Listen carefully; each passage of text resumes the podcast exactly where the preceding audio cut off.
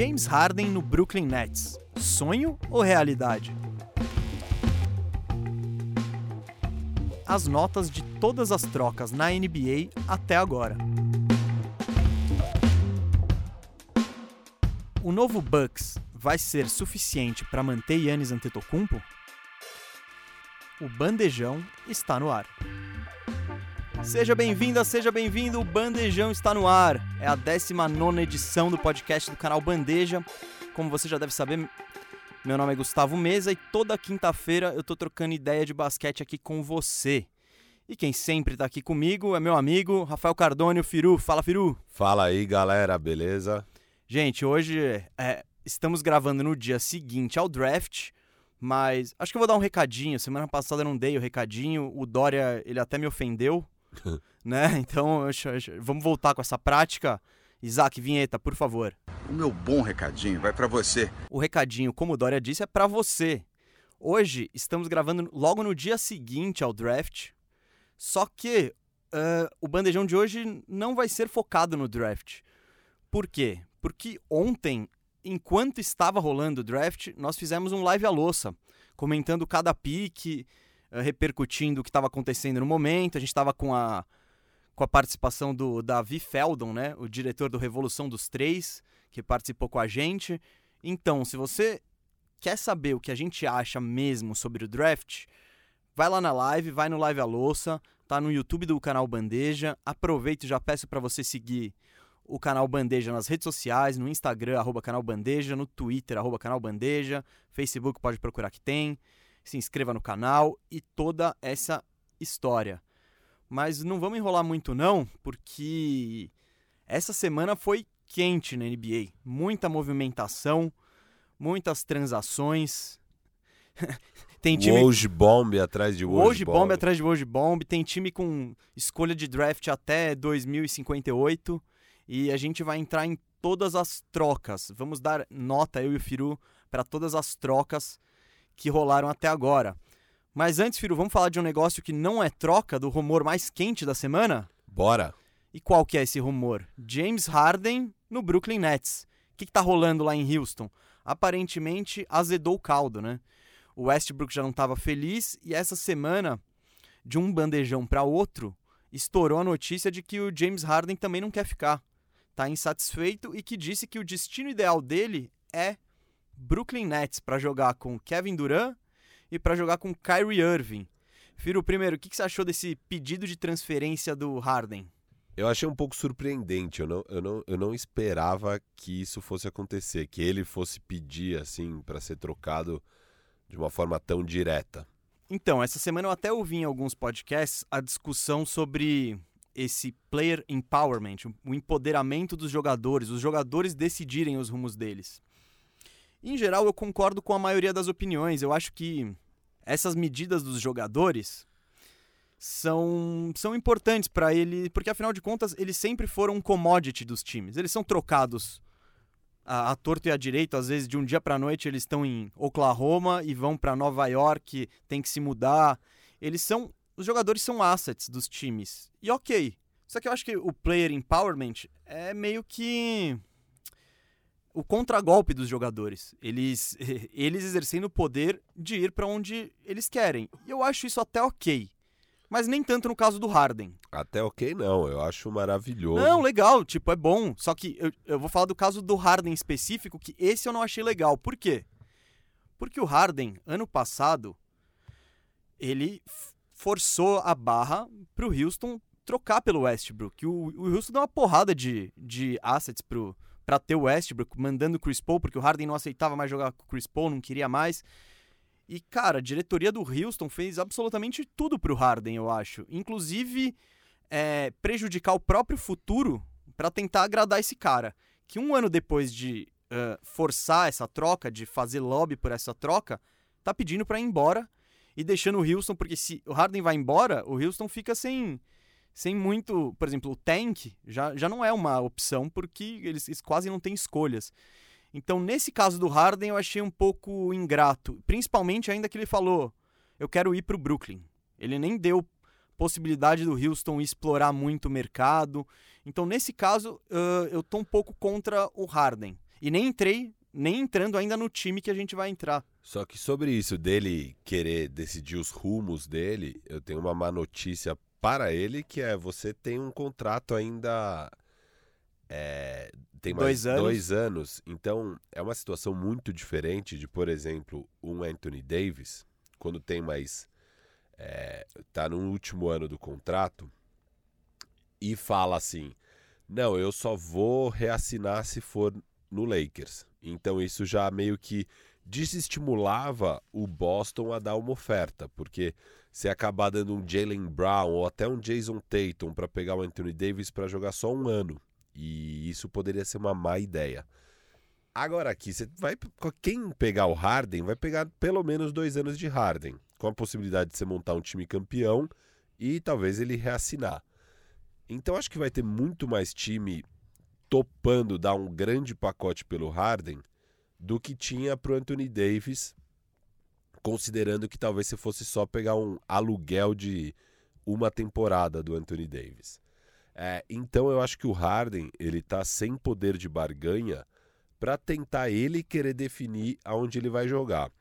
Por que, que ele tá querendo ir pro Brooklyn Nets? Parece que assim é, ele tem jogado e treinado muito com os dois nessa off-season. E vale lembrar que o Harden jogou com o Kevin Durant em Oklahoma. Claro. E, e tem rumores do Ibaka indo para lá também. Sim, sim. Então, basicamente, eles fariam o OKC, só que trocando o Westbrook pelo Irving. que era. era É uma o- boa essa, será? Eu prefiro o Russell Westbrook, com certeza. Ainda mais. Eu não sei se jogando com tantas estrelas. A gente vai entrar no, no fit do, do, É. do time. Enfim. Mas o meu ponto aqui é. É, Harden está sem poder de barganha para tentar determinar. E não adianta ele fazer pressão, porque ainda tem dois anos de contrato. É, é uma situação, para mim, um pouco parecida com quando o Kyrie Irving quis sair do Cleveland. E ali, para mim, o Cleveland foi muito mirim, porque ah, o jogador quer sair, daí troca. Daí eles trocaram o Kyrie Irving pelo Pelo Isaiah Thomas. Isaiah Thomas. Mas o principal foi uma escolha de draft, que acho que era a quinta. Enfim, não foi um bom retorno. Foi péssimo. E, e ali, beleza, o seu jogador tá insatisfeito e quer sair. Espera uma proposta boa.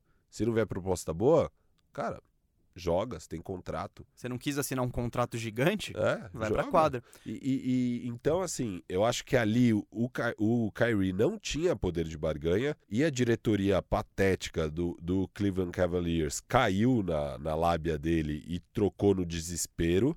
E isso acabou com o Cleveland Cavaliers.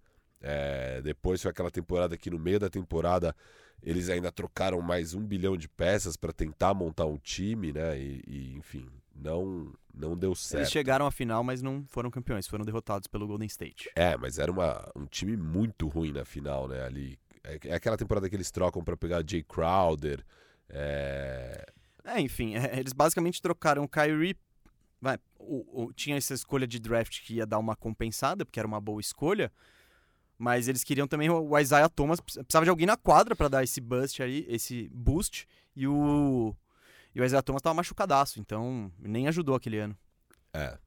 Então é isso, assim, acho que acho que tá numa situação parecida. O Brooklyn Nets não precisa ter pressa nenhuma pra trocar. Não importa se ele tá é, insatisfeito, querendo ir pra tal time, eles têm que esperar a melhor oferta.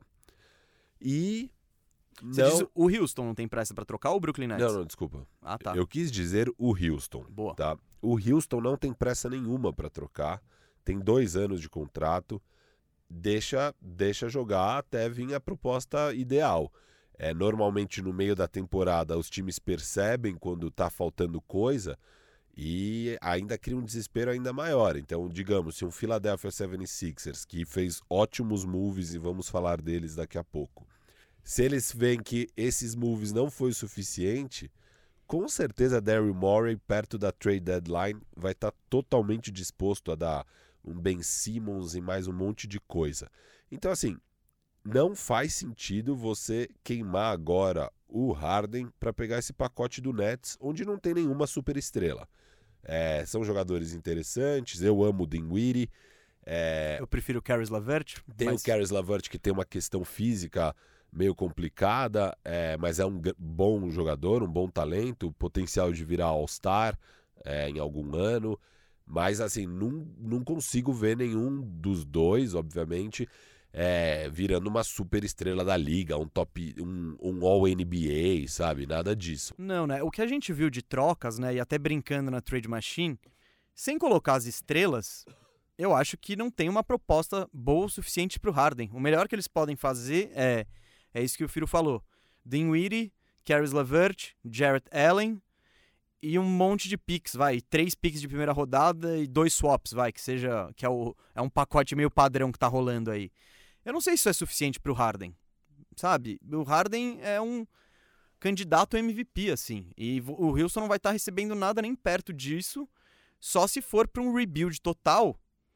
E ok, faz sentido, mas o Houston é aquela coisa, ele não tem os picks dele para fazer o rebuild, então se ele for o lanterna, é provável que essa escolha vá para outra pessoa, então outro time. Então, Sam Prest sorri é, exato, lugar. Que a gente vai chegar. Oklahoma City, que, que, que, que franquia, que GM, que rebuild. É. Mas vamos chegar lá. E aí, o que o Firo falou do Harden, uh, eu concordo também. Não tem. E eu acho que não é um cenário tão fácil para rolar essa troca. Até porque o Harden ele desestimula o mercado, falando só quero ir para o Brooklyn, só quero ir para tal e tal. Porque aqueles times que têm alguma esperança não vão dar um caminhão de coisas para dar um problema daqui a um ano, para tipo daqui a um ano. Se o Harden põe a, arma na cabeça deles, eles precisam trocar de novo. Tipo, porque não vão deixar ir embora de graça. Então, esses dois anos, talvez seja um para um time que vá fazer uma grande aposta. Então, eu não. Eu tô com. Tô com o Firu eu acho que agora essa troca não rola. E sobre o Philadelphia 76ers, que assim que o Daryl Morey foi pro, foi pro Philadelphia, claro, naturalmente já começaram os rumores de Harden no Sixers. E o Sixers está muito posicionado para fazer uma oferta bem melhor que a do que a do Nets. Por quê? Porque o Sixers tem um All-Star, tem um All-NBA, que é o Ben Simmons. Ou o Embiid, mas dizem que eu acho que faria mais sentido mandar o Ben Simmons do ponto de vista do Rockets. Então, mas dizem que o Rockets não está tão afim assim de negociar com seu ex-GM, que não saiu tão bem do, da franquia. É uma, bi, é uma birra que, de bilionário. É, é, o que é uma completa idiotice, né? Porque você. Você pega o melhor pacote. Pega o melhor, o que for melhor pro seu time. Dane-se se é o Daryl Morey, dane-se se o Daryl Morey vai se dar bem no novo time dele. O que importa é a sua franquia se dar bem, né? Claro, mas você precisa falar que a NBA tem muito ego? Não, tem. E tem. que esses bilionários também têm ainda mais ego. Fala, eu não vou trocar com esse cara, não tô nem aí. E, enfim. Sendo que, por que, que você vai ter. Eu, eu não entendo nem por que a birra com o Daryl Morey? Ele deu tanto para essa franquia, ele foi tão importante ali. Ah, eles. Cara, as coisas terminam. Uh, é, ele, ele que decidiu sair, não é que foi. Ah, e com certeza ele decidiu sair já vendo que vinha um cenário desse onde Westbrook e Harden voltando totalmente desmotivados, querendo sair fora. Sim, e, o, e dizem, né, o que eu ouvi nos podcasts por aí e na imprensa americana, é que o Morey e o D'Antoni, que era o técnico, eles não queriam o Westbrook. Isso foi uma pressão do Harden e do dono, do Fertira. Então, tipo, acho que o Murray chegou e falou: Ó, oh, vocês quiseram isso aqui, né? Deu errado. Agora eu não, eu não tenho mais o que trabalhar. Eu tenho esse contrato monstruoso do Westbrook que ninguém quer não tenho nenhum pique. Obrigado. Não, o, o Mike D'Antoni, que era meu técnico, já saiu também. Eu vou nessa, gente. Obrigado, valeu. E ele não passou um mês desempregado. E, e é muito doido, né? Porque ali naquela época, o, o, contrato do Chris Paul era visto como um problema, ainda mais pelas questões de lesões. E a última temporada dele não tinha sido tão brilhante no, no, no Houston. Mas para mim era a típica troca que é meio pau a pau, assim. O, o, o dois contratos longos, o, o, Chris Paul com uma questão de idade. É, é que na época o Westbrook tinha mais valor. Ele tinha sido MVP acho que um ano antes, então tava. Ah, mas, mas eu já achava ali que era muita coisa que tava dando aquele monte de Eles deram, foram tudo. dois picks de primeira rodada e dois swaps. Então o, o Thunder pegou o Chris Paul, e a gente vai entrar lá, porque isso foi genial. Depois o, o Thunder só no Westbrook que eles ganharam de assets, passando, pegando o Westbrook, depois pegando o Paul, é surreal, mas a gente vai vai chegar lá. Ô, Firu, e beleza, rolou. Harden tá no Nets com o Kyrie e com o Duran. O que, você acha? Pode dar certo? É, assim, eu acho que o Nets tá, estaria fazendo a coisa certa, porque quando você tem a possibilidade de pegar um top 10 da liga, que é o Harden, Ainda mais dando o que eles estariam dando. é exato. Você faz isso. Quem acompanha aqui o Bandejão sabe que eu sempre defendi a ideia do Nets ir atrás de uma terceira estrela, dando toda essa molecada aí boa deles. É, eu mirava num Embiid, que eu achava que seria um fit muito bom. Óbvio, tentaria o Giannis, porque por que não? É, tentaria um Bradley Beal, tentaria várias coisas. Nunca imaginei que seria possível pegar o Harden com um pacote desse. Então, se der, ótimo. O Nets mandou benzaço. Agora, é a típica, é o típico time que, pra mim, depois de um ano, você vai ter que trocar o Kyrie Irving por alguém que faça sentido nesse time. É, é um time, é aquele time de videogame, né? É. Você vai pegando os caras só pensando no overall É, no e talentão. aí, no, e aí no videogame dá certo. Eu, eu não ponho fé, assim, eu continuaria apostando mais. E- Eles poderiam até levar o leste, mas eu, eu nem apostaria neles pra levar o leste. É, eu não gosto do, do fit, é, mas é muito talento, né? É complicado. Não sei. É, Eles teriam chance no leste, eu falo, eu falo isso, e eles não teriam a menor chance contra o Lakers. O que eu acho que seria um problema? Fui buscar uns dados, né? Fui buscar o dado de usage. O que, que é o usage? O número de posses de bola que terminam em um jogador. E como que terminam em um jogador? Ou com um arremesso, ou com um turnover, ou com eles, ou com ele indo para a linha do lance livre. Você quer saber a posição deles na história em usage?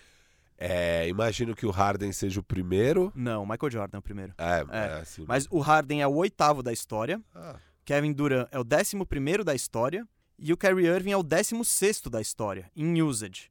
Você tá juntando três caras que desde 78 estão no top 20 no mesmo time. É, é- é pouca bola para muito jogador. Tem talento? Tem.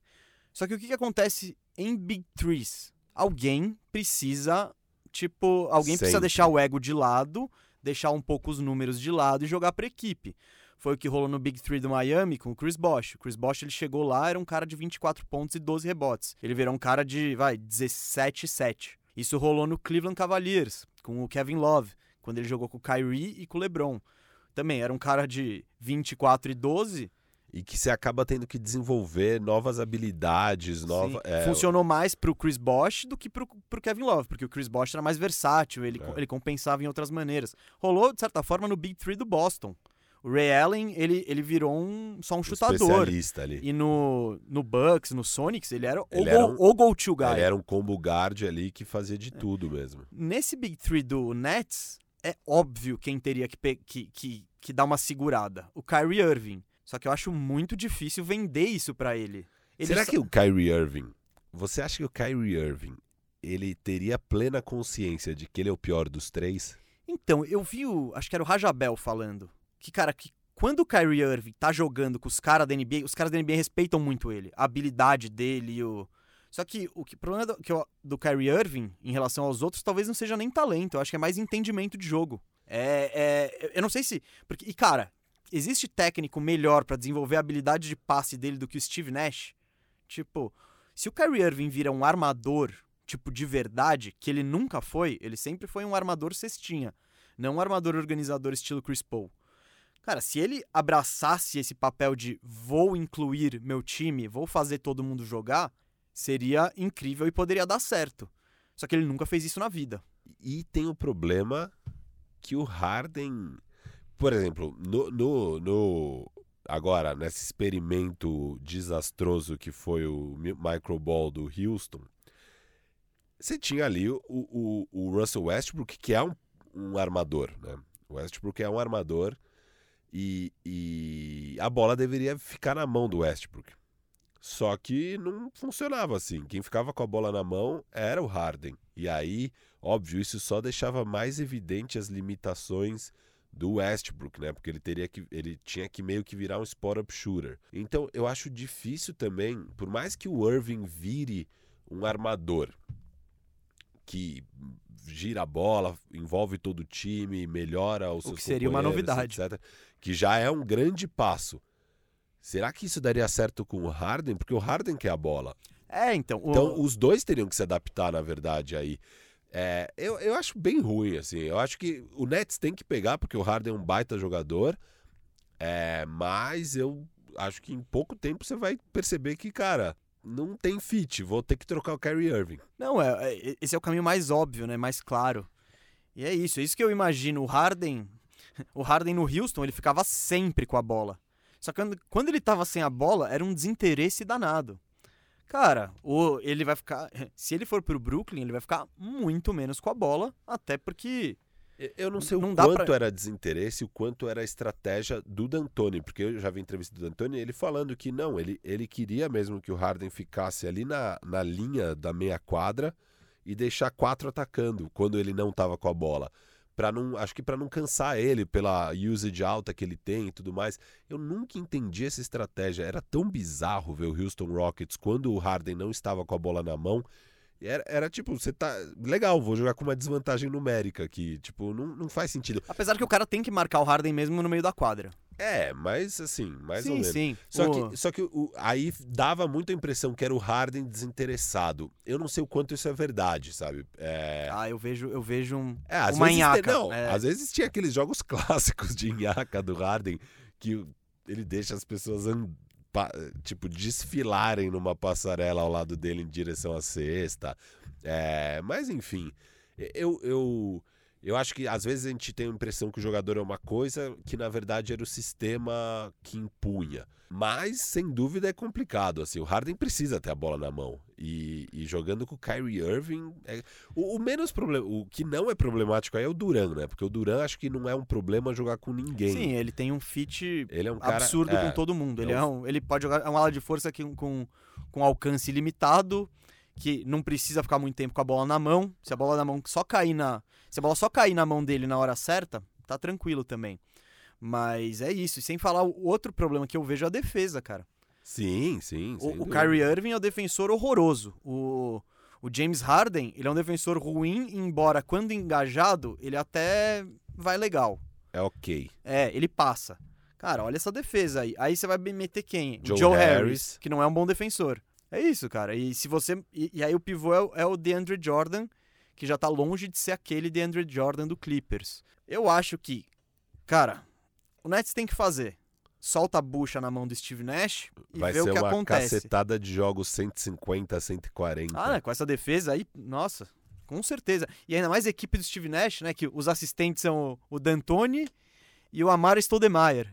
Nenhum deles teve def- como, de- como marca na carreira defesa. Vai ser, vai ser interessante, esse rumor tá quente aí. Outro rumor, vamos continuar em Houston, né? Porque o Westbrook quis quer sair também, já ficou claro. Já falamos muito de Westbrook aqui. Firo, tem algum lugar que você acha que o Westbrook cabe, que alguém, alguém vai atrás do Westbrook, que aparentemente o mercado tá meio, meio quieto. Chegaram a especular o Charlotte. É, Que acho foi que pro saco com a escolha do Lamelo. totalmente. Eu já achava que não tinha muito espaço ali, que não era ideal, mas escolhendo agora o Lamelo, esquece. Então isso aí já, já foi pro espaço, como você disse. É, cara, é, é, uma desti- é um destino só. New é York único- Knicks? Óbvio. New York Knicks, cara. Eu falei, eu queria. Eu, eu, O Knicks pegou o Obi Topping, não é? pegou É, então se o Knicks tivesse pegado o Halliburton, Cal- Killian é, Hayes. Killian Hayes, eu ficaria meio, ah, enfim, não... cara, eles não pegaram, eles pegaram o Obi Topping, que é um ala de força. O buraco na, na posição de armador ainda existe. Existe. E, cara, eu não sei o que estão esperando. Bora. Bora. Manda O aquele Knicks- monte de Não, expire. nem precisa mandar tudo, sabe por quê? Porque o Knicks está abaixo do teto salarial. Então ele pode pegar mais salário na troca. Então eu acho que, tipo, um pau a pau Westbrook por, sei lá, Bob Porres, que ganha 15 milhões, talvez já até dê. Tipo, o Houston não vai ganhar nada. Ele vai simplesmente dar o Westbrook de presente. E limpar esse valor no teto salarial já Ainda é, mais pro é Tillman. Fertitta aqui. Não, e ainda mais se for trocar o Harden. Teve a troca do Robert Covington, que eu achei bem esquisita do ponto de vista do Houston. A gente vai chegar lá, mas os movimentos em volta do Houston estão mostrando que se pá, eles vão tentar. É isso, estão meio sem caminho, assim, não estão não, estão dando all-in pra vencer. É, eles não vão dar mais all-in pra vencer, isso tá claro. E, e eu achei muito esquisito eles já detonarem essa troca do Covington antes de decidir o caminho dos outros, né? Porque imagina se não, se não conseguem nenhuma troca nem pro Russ, nem pro Harden. E aí você piorou ainda mais suas chances de ter alguma campanha decente, porque você, você trocou. Vamos já entrar nessa troca, então? Vamos, vamos, vamos. O que que o, o. Esse negócio do Covington. É que eu acho que eles pegaram agora. Porque a proposta do Portland foi muito boa.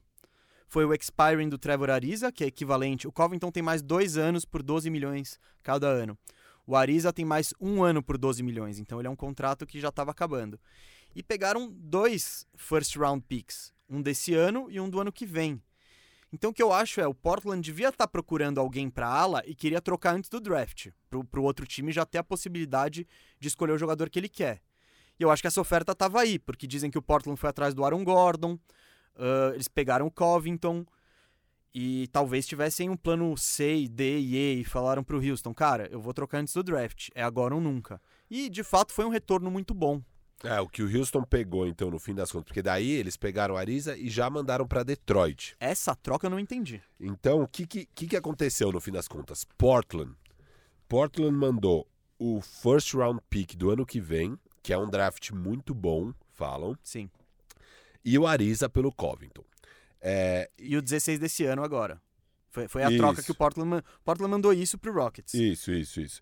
É, Aí o Rockets. o, o Rockets trocou o Ariza e esse pick 16 por um futuro primeiro pick. que eu não sei o que é ainda, e um, e um de segundo round. É. Foi essa troca que eu pra mim não fez o menor sentido. Porque. O que, que eles querem com isso? Não sei. Por que, que eles não pegaram o pick 16, É, né? Por que, é que eles isso. não ficaram com o pick 16? Não, e eles mandaram o Expiring e o Ariza por esse pique número um futuro, que eu não sei o que, que Eu é. imagino que seja o do ano que vem, que é um draft melhor. Eu imagino Sim, que seja você acha que isso. o Pistons faria isso? Tipo, essa, esse pique tem uma proteção cabulosa, então. Porque o, o Pistons com certeza vai pegar no top 3 do ano que vem, eu já tô dizendo agora. Tipo, pô, você vai pegar. Sabe? Não, não, É. não faz sentido. Esse future, ou ele é bem pra frente, ou ele vai ter muita proteção. Porque. Então, e- É essa troca não fez o menor sentido. Cara, bom, vamos. Então, no fim das contas, acabou sendo essa troca de três times que o Houston ficou com um futuro primeiro round de Detroit, que a gente não sabe de quando é. É, não noticiou O, ainda. o, o pick do ano que vem do Portland. Portland ficou com o, o Covington. falar agora, já que entramos na análise da troca, eu acho o, o Portland pagou caro, mas pegou exatamente o que precisava. Eu achei assim uma nota a mais aí pro Portland nessa. Eu- vamos, vamos dar nota brasileira? Vamos em número, cara. Ah, tá. Vai de Beleza. 10 aí. É 10. que eu acho que as pessoas estão acostumadas a ver na a, a internet. gente, não, lá. mas, mas uh, aqui é Tá. Brasilzão. Brasilzão, eu acho Brasilzão. nota 10 pro Portland. Eu aí. acho que o Portland pagou caro. Eu dei 8, mas gostei. Me dei 8 pro Rockets porque pegou um retorno bom. Só que eu dei 8 antes dessa É, maluquice não, com o Pistons. Vamos É. considerar a troca dos três times aí. Então vamos lá. Portland. Pra, pro Firu, nota 10. Pra mim, nota 8. Mas, cara, o Covington eles pagaram caro, mas é um. É isso. Ele é o, esse trendy, ele pode jogar como um 4, mete a bola de 3. Foi super bem na defesa no Houston Rockets esse ano. Porque o Ro- Rockets era uma bagunça, mas ele, putz, o que ele deu de toco, roubou de bola. E é exatamente o que Portland precisa pra jogar com o Damian Lillard, pra jogar com o CJ McCollum e pra jogar com o Yusuf Nurkic. Então, o fit espetacular, pagaram caro, mas é isso. Eu falo, eles foram para uma, eles entraram numa loja de departamento, precisavam comprar uma bermuda. Tinha um monte de promoção de camiseta, tal, tal, tal, e a bermuda tava cara. Mas eles foram lá e compraram o que eles precisavam. Então, fez bastante sentido. O Rockets, fala que, como é que o Rockets terminou então? O Future First do Detroit, que a gente não sabe o que Qual ano é esse Future. E o First do ano que vem do Portland. Continua, trocou ainda o, Coving- o Covington por dois picks e mandou o Ariza. Isso que não. Sei lá, eu achei meio, meio sem, sem propósito, né? E o Pistons pegou o Ariza, E Pegou- o Isaiah Stewart. É, e o Isaiah 16. Stewart. É, ele foi bem. O, o Pistons, ele. É que eu não sei se future, né? Vamos ver.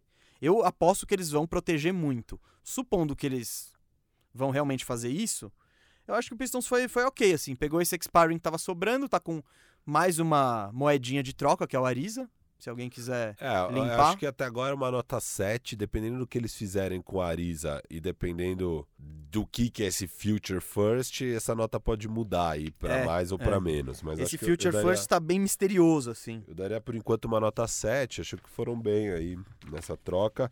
E o Houston é, Esquisito, né? é, foi ótimo uma parte, depois já não, mas eu acho que é o caminho certo, assim. Você troca o Covington por dois picks, no fim das contas. Sim, mas não se, se você man- mantiver o Harden e o Westbrook, eu, não acho, eu acho que não foi o caminho certo. É, é, que é o Que é o que pode é- acontecer, que é é o mais provável. Que é como acho. entramos aqui no assunto. É. Eu falei, achei estranho eles detonarem já essa troca antes de resolver a principal questão.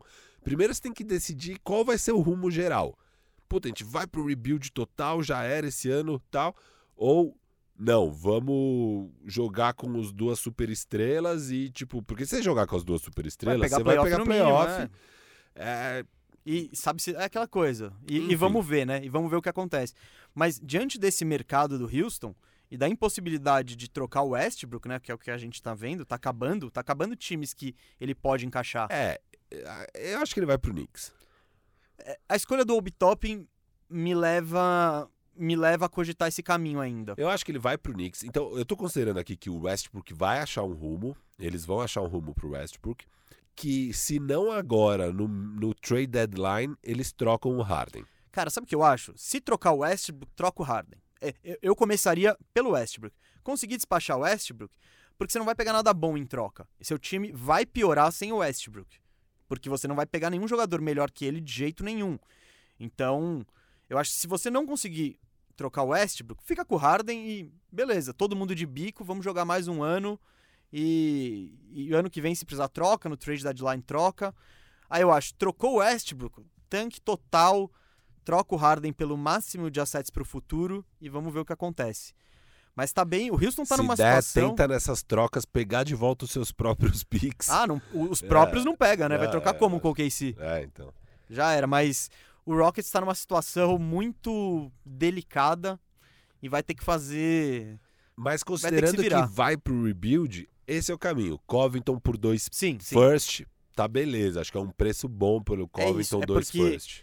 eles, eles atropelaram um pouco o processo, né? Tinha, antes de trocar o Covington e os Eric Gordons da vida e etc., você tem que resolver as estrelas primeiro, É, né? exato. Mas. Por isso eu dou uma nota. Eu vou dar uma nota. TBD? 7, por enquanto, considerando que eles vão para esse caminho.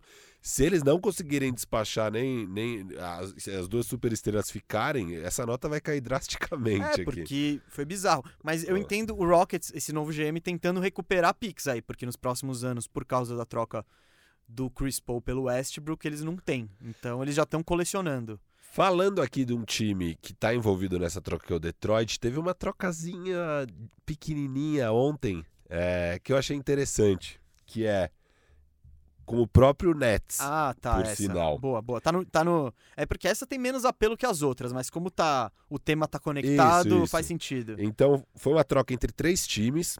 O Clippers recebeu o Luke Kennard do Detroit. O Clippers mandou o seu Landry Shamet pro Nets.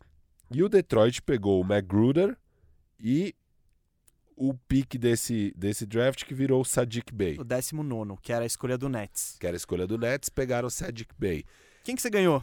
Quem que você acha que ganhou aí essa troca pra você? Detroit. Ah, também, com certeza. Detroit, move perfeito. O time é um lixo. Você consegue trocar o Luke Kennard por Sadiq Bey. É, É, ótimo. é perfeito. E se eles forem no mínimo equivalentes, você já tá com o contrato do Sadiq Bey de novato, enquanto o Luke Kennard você ia ter que pagar, não sei se nesse ano ou no próximo. Eu, eu acho que Detroit ganhou. Eu acho que em segundo o Clippers. Eu gosto do fit do Luke Kennard lá. É um chutador. Ele tem alguns problemas com lesão, mas eu acho ele mais confiável que o Landry Shamet. Eu não. E o Nets? O Nets pegou o Landry Não, Shamet. o que, que você acha do Nets nessa troca? Foi o pior, eu acho. É, Não é- não é aquela coisa também, não. eu não- preferia você pegar o pique, se eu sou o Nets. Eu é, não- eu, pega um sharpshooter lá. E... não, ah, eu não faria essa troca, não. Eu achei que o Nets mandou mal nessa. Eu também não gostei. E pro Clippers é defen dá, pra, é, dá pra defender bastante. Eles trocaram o Shemet por um cara mais alto, também chutador. Enfim, ah, interessante o Detroit. O Detroit, é, a gente falou isso bastante no, no Live a Louça ontem sobre o draft. O time do Detroit é um lixo e não tem nada. Não tem nada que você vislumbre um futuro. E o Detroit ontem terminou, acho que com três piques de primeira rodada. Então, foi. Eles estão. Eles pegaram muita, muitos moleques e vão botar todos esses caras para jogar, ver se algum estoura, vão mal de novo, pegar mais um pique no ano que vem. Eles estão começando. Eles já estão atrasados nesse rebuild aí. E teve mais uma troca entre Brooklyn Nets e Detroit Pistons Ah, também. essa, essa eu nem, trou nem ia trazer. Não, vou trazer. Bruce, Bo Bruce Brown por Pelo- Drazen Musa. É, pelo Musa e o Um second round um second round de Toronto no ano que vem. Eu gostei muito do Brooklyn nessa. Eu achei que É? é, eles pegam um, um armador que defende muito bem. Eles são um time que vai precisar de mais defesa. Eu acho que o Bruce Brown vai ajudar bastante o Brooklyn Nets aí. No, Eu gostei pro Detroit. Eu acho que o, o Musa tem um Sim. teto maior. Não, não, eu gostei pra Detroit sim, sim, também. foi bom pra todo mundo. eu achei que essa. foi uma troca legal pra ambos aí. Pronto, gastamos 30 segundos em É Drazen isso, Musa é e assim Bruce que tem, Brown. é isso que tem que ser, é isso que tem que ser. não Vamos, vamos para um blockbuster então? Bora. Acho que o mais polêmico de todos. Milwaukee Bucks. A gente não deu as notas só da, da troca do Shamet. Eu daria um 5 pro Nets pegando o Shamet, um 6 pro Clippers pegando o Kennard, porque pra mim o Clippers, beleza, o Kennard vai ser o, talvez encaixe melhor ali do que o Shamet e tal, mas eles estão precisando pegar é, bigs que defendam e um armador que consiga organizar o time e colocar a bola onde ela precisa ir. É, eu acho que eles, não, não- obviamente, não endereçaram isso aqui. Então, beleza, o Kennard vai ajudar, mas não é o que eles estão precisando. Então, eu dou uma nota 6. E pro Detroit, nota 9, que é o caminho perfeito. Nets 5, Clippers 7, Detroit 9. Eu acho Bom, que- parecida, só É, mudamos é, 6 e sim, 7 do Sim, é Clippers. escalinha. Beleza, É, blockbuster. es- Escadinha. Drew Holiday no Milwaukee Bucks. Cara, Milwaukee Bucks abriu o cofre pelo Drew Holiday. A gente já falou no episódio do Pra Onde Vai o Yannis. Agora eu acho que nessa temporada o Yannis fica. Mas o Bucks se colocou nessa posição de preciso fazer uma loucura pra tentar manter o Yannis. E pra mim, isso foi uma loucura. Isso aqui que eles fizeram, que, qual que foi Eles, eles pagaram um preço de, de Anthony super, de Davis, Anthony no, Davis. No, no Drew Holiday. Então, É, não de Anthony Tá, Davis, mas... mas- quase. mas é um preço meio que de hard. É tipo, é um preço de, É. de All NBA por um cara que foi All-Star uma vez na vida. Então, Sim. vamos lá. So- Amamos o Drew Holiday. sim, sim. Pero, Pero- calma lá. É, pero, meu, saiu caro. O Bucks recebeu Drew Holiday, que tem. E e isso eu acho que é um detalhe interessante. Ele tem mais dois anos de contrato, 25 milhões em média, só que o ano que vem é player option. Deu ruim, o, o Drew Holiday vaza. E deu ruim o Yannis, porque eu não vi nada do Yannis falando que vai renovar. Eu acho que ele não vai renovar ainda. Então foi uma aposta mesmo. E pra pegar esse Drew Holiday e a, e a última escolha desse, desse draft, a escolha número 60. Sam Merrill. É, que É. eu acho que não vai ser o Sam Merrill que vai manter o Yannis.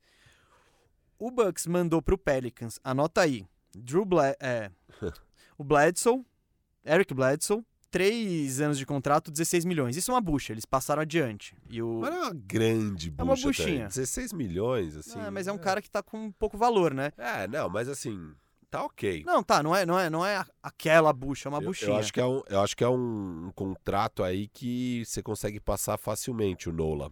E, e- Ah, com esse bando de piques que eles têm, é, não, acho que você nem precisa gastar ah, eu acho que picks. precisa. Ah, ó, por exemplo, eu vejo muito um Clippers pegando o Eric Bledsoe. Muito. Eu acho que é exatamente o que eles precisam. Só pegando, é, tem que ver o que eles vão mandar de volta, né? Sei lá, uns expirings, enfim. um é, Montrez mas, sign and trade, sei lá. é, mas eu não, mas não tem muito mercado. É um ou outro, até porque armador principal é a posição mais mais completa da, da liga, eu acho. Ah, pegaram George Hill, Pelicans, dois anos, 10 milhões em média. Esse tem mais, bem mais valor, eu acho. Que ele é um, é um armador que joga sem a bola, que chuta muito bem, um cara bom de vestiário. Ótimo sexto homem, né? É, e aí eles pegaram um assalto de picks. Eles pegaram o pick 24 desse último draft que acabou de rolar, Foi o PJ Hampton que eles mandaram pra Denver. RJ Hampton. Ah, desculpa. RJ Hampton que eles mandaram pra Denver em troca de um futuro first. Então é isso, é mais futuro ainda. É. Eles pegaram então esse pick que virou um pick futuro. O pick de 2025 sem proteção. O pick de 2027 sem proteção. Então, Uau. se me- Só pra explicar pras pessoas isso aqui, esses picks sem proteção é muito agressivo. Porque pensa um cenário onde deu errado esse projeto aqui do Bucks, E você é Milwaukee.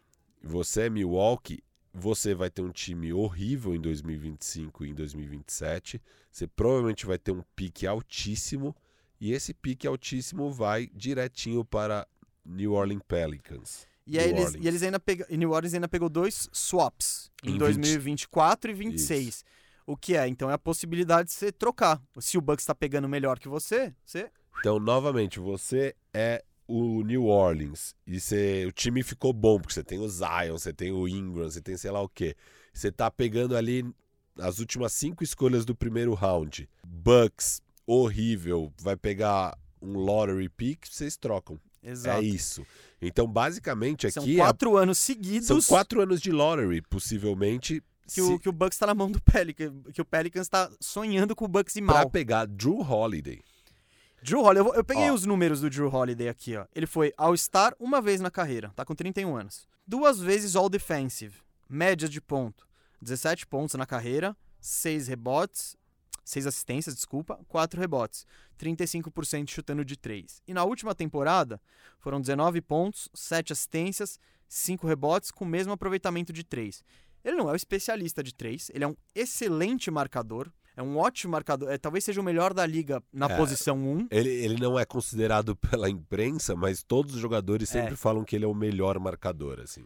Então, cara, ele é muito bom, só que olha esse time. E, e vamos, só posso abrir um parênteses de uma da lambança do Bucks? Claro, Do- porque a que- gente ficou empolgado, né? Porque essa troca vinha junto também, não, não que ela seja relacionada, mas foi anunciado quase junto. E aí você montava o starting lineup de cinco caras muito bons e você fala, beleza, isso aqui vai dar um título. E daí dando um título. Não, É, não, tá, digamos. você po- tá falando isso- que eles estão pensando nisso. Isso. É, e aí, com a ideia de que, ah, isso dá título, você pega o Giannis. Então, é- aqui essa ideia de você dar esse caminhão pelo Drew Holiday não é pelo Drew Holiday, é pela ideia que isso vai fazer o Giannis assinar. Então, essa aposta que é esquisita. Exato, É que, nem tá- o, é que nem a pacote do, do- pelo Paul George, que era o George. Paul George junto com o Kawhi. É Só que isso. naquela época o Kawhi vinha junto de fato. De fato. E essa troca, o que, que, que, que rolou?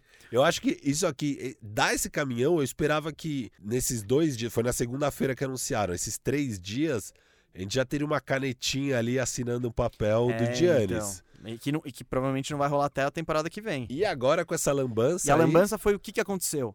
O Bucks anunciou. Bom, não anunciou, né? Vazou lá, sign and trade por Bogdan Bogdanovic. Eles mandaram pro Kings, o. Mandariam pro Kings o Dante de Vincenzo, Ersen Ilyasova e. Eu nem sei se tinha mais alguma um coisa. pique, E um pi- Eu não sei se tinha pique. Bom, mas enfim. Baratíssimo. É, não sei se baratíssimo, mas tipo, e, e- e falaram que ele ia assinar por uns 14 milhões. Eu gosto do Bogdanovic, é um cara que tá, tá no auge físico, tá com 28 anos, foi o cestinha do último Mundial pela Sérvia.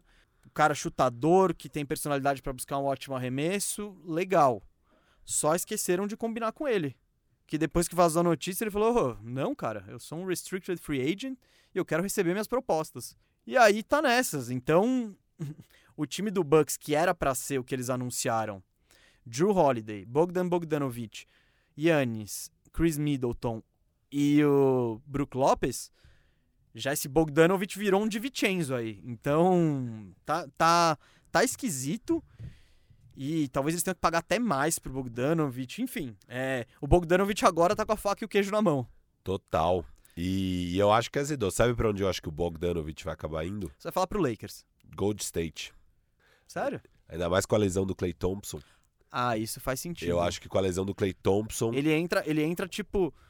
Claro, ele não é o Clay Thompson, É. gente, mas ele entra na posição ali certinho. Ah, ne- nesse cenário faz sentido. Eu acho que faz muito sentido. Eu acho que é um caminho. Eles têm a trade exception ainda, não tem? Tem. tem Então a eles podem pagar esses de 17 milhões, que é do Igodala. exception. É. Golden State pegou o James Wiseman no, no, no draft, que é um pivôzão mesmo. Cara, até que faz sentido. Mas o, eu acho que talvez um, um Atlanta entre pagando. O Atlanta tem muito dinheiro. Ele- eu acho que eles estão no mercado pra melhorar o time. E faria sentido. Mais um chutador pra botar com o Trae Young. É. É, a questão eu não sei, eu não sei o quanto o Bogdanovich vai conseguir escolher pra onde ir, porque Ele é, pode escolher a grana. ele pode escolher só a grana, né? É. Porque ele é um restricted. Então, é, o restricted free agency, free agent é o quê? É o time que é que onde ele está atualmente, que é o Kings, pode igualar qualquer oferta. Exato. É, então, igualando a oferta, ele é jogador do Kings. E aí o Kings decide para onde quer trocar ele. É, então, assim, ele não vai ter muito o que escolher. Porque se ele fosse escolher, eu diria que ele iria ou pro Bucks ou pro Golden State Warriors. Não, mas nessa, teoricamente, ele poderia escolher ir pro Bucks. É ele que não quis, dizem as, É, as, então, as notícias. o que eu já achei bizarro, porque... É, o- ele, então, saindo, ele jogou no Kings a vida inteira. Ele tem a chance de brigar por um título.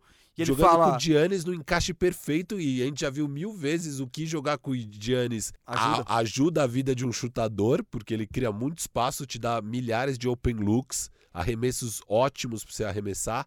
E é estranho ele não querer. Por isso mesmo que me dá a entender, pra ele falar, não, não vou pro Bucks. Eu acho que ele tá esperando mais grana. Só isso. Só pode é, ser isso. Pode ser, mas. Porque, tipo, ao invés de 14, ele acha, não, eu vou pegar 20. Tá. Eu acho que é isso que. Pode ser, E o- mas eu o fico achando Kings? que é muito tipo, puta, eu vou esperar aqui e ver se eu vou pro Golden State. Eu acho que o Porque, Kings não vai, não Eu- vai fazer esforço pra mantê-lo. Então, inclusive a treta, a, a- hora que estourou que ele não ia mais e que o negócio tava meio melado, que foi bem perto da hora que tava começando o draft, já tinha saído a notícia do Clay Thompson. Eu, eu, tô, eu tô com o feeling de que é, é isso, é Bogdan Bogdanovic pro Golden State Warriors e ele tá melando ir pro Bucks por causa disso. Não, faz algum sentido. O Kings, né, a gente falou que ele é um agente livre restrito. Acho muito pouco provável que ele faça qualquer esforço pra manter o Bogdanovich, porque eles já estão com dois caras caros na mesma posição. O outro é o Buddy Hield. Que o Buddy Hield também tava em tudo que era rumor de troca, porque o- Hield ele acabou sendo até reserva. Porque é isso, ele joga exatamente na mesma posição do Bogdanovich. E o Kings não quer pagar dois caras. E ainda mais depois de pegar o Tyrese Halliburton no draft ontem, ele não fica no Kings, o Bogdanovich, o Kings vai tentar pegar algo em troca. Só que é isso, pra rolar um sign and trade, é o que a gente acabou de ver. O jogador precisa aceitar o time que quer ele, né? Que se ele não aceitou o Bucks, eu acho que só pode ser por dinheiro, porque não tem outra explicação. Vamos dar umas notinhas aqui e ir pra próxima? Vamos, New, New Orleans Pelicans Dez, nota 10, dez, dez, 10, dez. aço, assim. E, ah, e sobre o Pelicans, dizem que o Boston estava atrás do Drew Holiday também e ofereceu o Gordon Hayward e os três picks que tinha nesse ano, que eu acho que era o 14, o 26 e o 30. E o, então eu acho que o Pelicans soube negociar bem, usar o poder de barganha Nossa, dele. Não, E foi, foi, foi- assim. foi um roubo. Eles, eles, Um eles roubo. assaltaram o Bucks. Assaltaram o Bucks. Então o Bucks pagou muito caro. Que nota que você deu? Eu dei 6. É, acho que 6 é bom.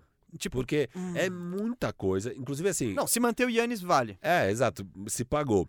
Mas o. o a George Hill era desnecessário incluir nessa troca. Cara, eu. E, e- e É. dava, pra, eh, dava pra dar, tipo, um George Hill, um pique e um swap a menos. Sabe? Se, se fosse uma troca não sei. cara.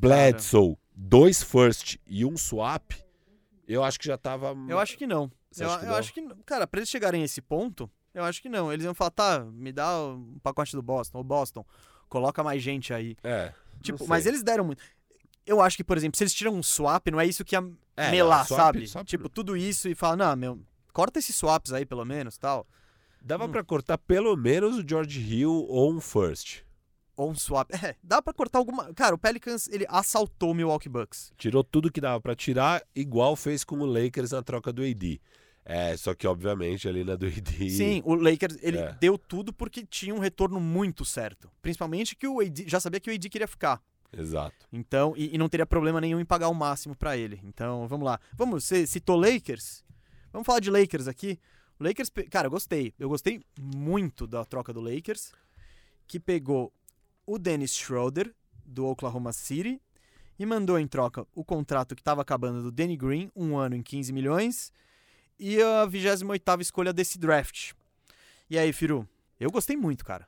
Achei muito boa, muito boa a troca do Lakers. Era o caminho óbvio, né, do Lakers nessa free agency Sim, o usar Danny o, Green e o o pick. Green e o Pique. É, para um jogador ainda melhor, daria para incluir o Kuzma. É, eu gostei que não teve que despachar o Kuzma, então a gente, a gente trocou o expiring do Danny Green, mais esse pique 28, pelo Schroeder, que é o se- sexto homem do ano. É um expiring também, tá no último ano de contrato. Sim, mas quando você é o Lakers, você. Não, você tem mais confiança mais de que você vai manter, lógico. Exato. Só que, é, tem que ver o preço. O que, que eu gosto dessa troca pro Lakers? Eles resolvem os principais problemas do time pra mim. Eles é a armação, que não tem, eu não confio. Ah, o playoff rondo tal, beleza. Eu- eles agora têm um armador melhor. Tem um cara que vai poder fazer ponto, que sabe que que é outro cara que consegue fazer ponto sozinho. O Lakers tem, tinha dois: Anthony Davis e LeBron James só. Agora tem mais um que você pode confiar que ele cria o próprio arremesso. Ele tem um tamanho legal pra Você posição. descansa um pouquinho o LeBron, né? É, exato. E ainda mais nessa temporada, eu acho que o Schroeder, ele vai, principalmente no começo, vai jogar, sei lá, 40 minutos por jogo, quase, Você vai 35. pegar ele no Fantasy? Cara, o Lakers no Fantasy, ele tá todo nebuloso. É, É, né, então, falando. mas o Schroeder eu ponho fé. É. O Schroeder, enquanto descansam o Anthony Davis, enquanto descansam o LeBron, o Schroeder vai fazer ponto pra caramba. Então, eu, pro Lakers eu gostei muito. O 28º pick não ia ajudar muito eles. Eles estão querendo ser campeões agora. E o Danny Green era uma... é, Eles usaram a moeda certa. O- em relação ao OKC, eu acho que eles venderam baixo. Mas é aquela coisa, eles devem ter testado o mercado também. Sim, Então com não- certeza testaram o mercado. É o que a gente falou, a posição de armador principal, pra, cara, sei lá, 80% da liga já tem um armador. Então, não- você não tem tanta gente pra quem vender. Então eu imagino que o Sam Prest fez, ele, ele É, fez o trabalho e- dele. E essa nota ainda vai crescer, porque o Sam... Ah, não, eles já trocaram. já trocaram o Danny Green. Já tro... Não, a gente vai entrar aí É, depois. Fala do agora- Lakers. Tá bom. É, não, eu gostei do Lakers, uma nota bem boa Eu aqui. dei 10. Tava, tava com rumores de fazer um pacotão pelo, pelo é, Deusmar DeRozan. É, eu prefiro o Schroeder como encaixe aqui no time.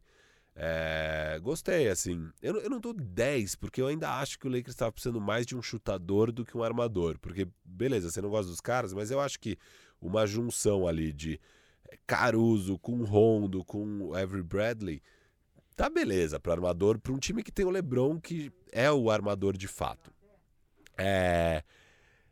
Então eu, eu não tava tão necessitado de um armador, a meu ver. E, e eu acho que o Lakers precisa muito de um chutador monstro. Eu queria muito que a gente fosse atrás do próprio Bogdan Bogdanovic. Não sei por que isso não aconteceu. É, Talvez ainda dê, né? O, Talvez o seu dê. pacote dos sonhos do Kuzma. Só que ano passado falaram o ano inteiro dessa troca, Kuzma por Bogdanovic, e aparentemente o Kings não estava muito animado. É, Mudou, mudou a direção, talvez Pode agora seja melhor recebida. É, eu ainda queria um ala bom ali. É, e, e, se possível, um chutador. Se, se fosse uh, um 3D, sabe? Assim, eu acho que seria bem legal. Mas se não fosse isso, eu também gosto de um perfil que eu acho que tá aí fácil, que tá no OKC, inclusive. Tá no OKC? Kelly Oubre ainda não foi trocado. Isso, Kelly Oubre. Eu acho que o Lakers deveria ir atrás de um Kelly Oubre, de um Bogdan Bogdanovic e tal. Enfim, mas foi uma boa troca. Eu dou uma nota 8 aqui pro Lakers. Eu dei 10 que eu gostei muito. Bom, já que você falou de Kelly Oubre, vamos, vamos tentar não falar tanto do OKC e depois fazer um, um- juntar tudo. É, porque não adianta. A gente vai dar uma nota boa em uma, uma nota ruim Não, em e- outra. e, o, que e o Danny Green já, já chegou e já foi. Teve mais gente que já chegou e já foi. Então vamos pro outro blockbuster da semana. Chris Paul no Phoenix Suns. Firu vai falar de Phoenix Suns para alegria da nossa audiência que ama ouvir sobre Suns e Kelly Oubre. O que, que o Suns pegou? O Suns foi atrás do Chris Paul para jogar com o Devin Booker e com o DeAndre Ayton. Eles pegaram Chris Paul, que tem 35 anos, tem mais dois anos de contrato, em média 41 milhões por ano, com player option no último que ele dificilmente vai, vai recusar, ele com certeza vai pegar essa option. Pegaram o Abdel Nader, que é só para completar mesmo, e quem que o Suns mandou pro, fi, pro, pro Oklahoma City Thunder? Kelly Oubre, o queridinho do Firu, um ano de contrato, 14 milhões. É, esse é, só pra, só pra explicar aqui pro pessoal, era uma barbada que ia sair por causa desse último ano de contrato. Sim, e o Suns tem gente na posição. O Suns tem na posição, na bolha ele não estava jogando e o time foi super bem com o Mikal e Cam Johnson. É, e, o, e o. Você vai ter que pagar a grana pro, pro Kelly sim, Oubre. sim. E o Suns não estava tão disposto a pagar a grana. Então eles provavelmente perderiam de graça. Então era bem óbvio que o Kelly Oubre estava no trading block Tá no e, mercado. e acabaria saindo fora. E continua no mercado, a gente vai chegar lá. É. O, o OKC pegou Kelly Oubre, Rick Rubio, que tem dois anos de contrato e 17 milhões, Ty Jerome, Jalen Leck e uma escolha de primeira rodada em 2022. E aí, Firo, gostou? Ah, Essa troca não, me- não, não, me- não Sabe- brilhou meu sabe, olho. Sabe assim. qual é o grande problema? O grande problema aqui é que daqui a alguns anos o Suns vai ter que pagar caro para renovar o DeAndre Ayton. E aí eles não vão mais conseguir assinar grandes nomes, não vai ter cap space. Então, o, a janela do Phoenix Suns para trazer uma estrela, mais uma estrela para jogar ao lado do Booker e do Aiton era agora. E eles gastaram a janela no Chris Paul. A janela e os assets. É, janela, asset, eh, tudo, isso. Tudo. A, a oportunidade que eles tinham, eles usaram no Chris Paul. Óbvio, Chris Paul é um baita jogador, um dos maiores armadores de todos os tempos. A gente viu o que ele fez com o time do OKC, que era bom, mas não tinha esse nível de talento que tem no Phoenix Suns. Levou para quinta posição e foi para um jogo 7 contra Houston, quase que vai para o segundo round. É, com certeza podemos esperar coisas boas, mas você tem aí questões de lesão. É, a cada ano o Chris Paul vai ser um jogador um pouco pior. É, então daqui dois anos você vai estar tá pagando aí milhões e milhões nele num jogador já talvez meia boca. Não se sabe. Não, Chris Paul ele tá uma lesão desse contrato virar uma buchaça. É. E, e, e assim, eu gostava do Rick Rubio no time. Eu achava que ele estava encaixado ali no papel de armador. Óbvio que o Chris Paul é melhor. Mas eu não acho que ali era a grande necessidade que você precisava endereçar. Eu, o meu pacote de troca do Suns, de fato, sempre envolveu Rubio e Ubri para pegar um cara que fosse mudar o, o, o patamar da franquia eu não sou tão fã da ideia de apostar no CP3 nesse momento, com, a, com ainda mais com a timeline de é, Booker e Aiton. Posso abrir um porém? Eu acho que com esse pacote, talvez o CP3, falando em talento hoje, seja o, maior, o melhor que você consiga pegar por esse pacote. Ao mesmo tempo, tem o risco todo envolvido e talvez. o salário monstruoso. É, de fato, assim, para essa temporada, esse ano, eu acho que essa troca coloca o, o Suns é, como um top 4 do Oeste. Eu, eu você ve... cravou ontem. O que, que você cravou ontem? O Suns em 4. Só que aí eu falei que com a lesão do, do, ah, é. do Clay, aí é, eu tava só apurrinhando, né? O, o, o, Davi Feldon. Mas é, eu, eu acho que o, o, o Suns agora é um dos quatro melhores times do Oeste. O Oeste é muito forte. É, eu acho que realmente o Suns vai brilhar esse ano, a não ser que venha a lesão. Porque é, esse é um. Você agora tá com um grande risco, né? Porque se lesiona o CP3. Você não tem plano B. Você não tem plano B. Eu não gosto tanto da troca. Eu dou uma nota 7. Ah, eu... 7 porque. O que, que é o bom dessa troca? Porque você tava precisando fazer um move ousado para agradar o Booker. Porque Booker o, nunca jogou playoff. O Booker não ia aguentar mais um ano fora dos playoffs. Você precisa pegar playoffs. Ano passado bateram na trave. É, foi uma temporada com muita lesão. O próprio Rubio com muitas lesões. O Rubio sempre tem muitas lesões. Exato. Então, assim, não é que você estava trocando um cara totalmente apto fisicamente por um cara com problemas físicos. Você trocou problema físico por problema físico. É... Tem uma diferencinha de 20 e tantos milhões só de sim, sim. no contrato. Bom, o que, que eu achei? Eu tô meio com o Firu. Eu, esse negócio do, da timeline é um cara que não tá na, na timeline do time, né? O Booker e o, e o Aiton são bem mais jovens que ele. Só que o Suns, ele tá numa pressão danada para voltar aos playoffs. E, e, eles têm uma estrela, que é o Booker. Querendo ou não, ele é uma estrela. Você vai, não, top o quê? Isso é discutível, mas ele é uma das estrelas da liga. E, cara, se você já tem uma dessa, você não quer deixar. Top 15. Você não quer. Depois eu faço meu, meu rankingzinho, mas eu não, não duvido que seja. O. Quando você tem um cara desse, você não quer que ele fique bravo, porque ano após ano, todo mundo diz que os times eles colecionam assets esperando a próxima estrela ficar, ficar pé da vida. E o Suns não quer que isso aconteça com o Booker, né? Por isso que eles foram atrás de um armador e o Chris Paul tem tudo para melhorar bastante esse time. Só... Eu já tô animado para ver o Chris Paul jogando com o Aiton. É, não, para melhorar a carreira dos dois. É, inclusive desenvolver o Aiton. Só que é isso, eles deram o que eles tinham para oferecer e pegaram, melhoraram o time, ponto. Eu não vejo, eu não vejo eles claramente como quarta ou terceira força do, do Oeste. Eu ainda quero ver os moves, mas, por exemplo, eu gostei muito do Portland ter pego o Covington. Isso vai melhorar bastante o time deles. Portland, sim. Então, vamos ver os outros. O Houston com certeza vai cair. Dallas o Dallas já tá se mexendo. é. Dallas pode, pode então, entrar nessa briga. Tipo. É, essa é, troca é não, foi uma, não foi uma troca que colocou o Suns na disputa de título. Colocou o Suns no, talvez no segundo escalão do Oeste. E eu acho que é ok, é isso que eles querem. Eles querem ser relevante, querem jogar um joguinho de playoff E para isso estão correndo um risco grande. Eu acho que a grande questão aqui é, último ano de contrato do CP3, você acha que você consegue man Trocar? mandar ele para um time que tá querendo pegar um expiring, livrar cap space? Lembra a história da, da próxima estrela P da vida? Talvez seja isso, sabe? Do tipo, espera alguém ficar bravo, você Exato. tem, o, você tem esse contrato de 40 e tantos milhões que limpa, aí você pega mais contratos longos e, e mergulha de vez. Que é a estratégia. Vamos ver, vamos ver. Eu, eu dei 7,5 pro Suns, e porque é isso, eles montaram um time bom. O time titular deles hoje é Chris Paul, Devin Booker, Michael Bridges, Cam Johnson e DeAndre Ayton. Tá, tá legal, dá pra... Belo time. É, um bom time. O Chris Sa- Paul deve melhorar todo mundo. Saric no banco. Tem que renovar com ele ainda. o, Eles pegaram é, Jalen Smith no, no draft. Jalen Smith. Enfim, uh, pro Suns, eu dei um 7,5, vai melhorar, é o que eles É, querem. eu tô animado com o Suns pra esse ano.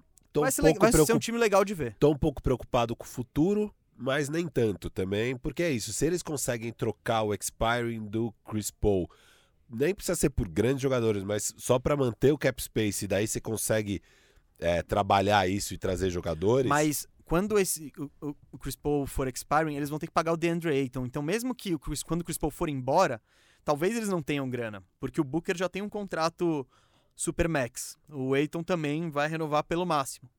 Então, não sei se eles, mesmo com a saída do Paul, eles vão ter grana pra trazer gente. Mas, vamos ver. O Suns tá mais relevante, é um Va- time vamos melhor. assistir muito Phoenix Suns esse ano aí, que Ah, vai ser bem legal Firu- de assistir. O É- Firu, é, um com time, certeza. É sério, essa é uma dica, gente. É, é do sempre nesse último ano era dos jogos mais legais de assistir. Um time que joga bonito, toca a bola, um baita trabalho do Monte Williams. É bem. Monte Williams, o Chris Paul, foi um dos motivos pra ele querer jogar lá. É. Ele, ele respeita o Monte Williams. Ah, e tem isso, né? O OKC, quando ele troca super estrelas, ele sempre troca junto com a super estrela só pra lugares onde eles queiram ir. Sim, sim. Então, se o CP3 foi pro Phoenix, é porque o CP3 queria ir pra Phoenix. É, Então, dizem que o, o Paul, ele, ele não tava querendo ser um caçador de anel. Não queria, não ele não queria ir pro Lakers, não queria pegar uma situação óbvia de título. Ele queria melhorar o time e, bom, e levar o time sozinho ao título, sabe? Ou criar essa cultura de campeão. Respeito, acho que não vai rolar, mas é o que a gente tanto critica em muitos jogadores, né?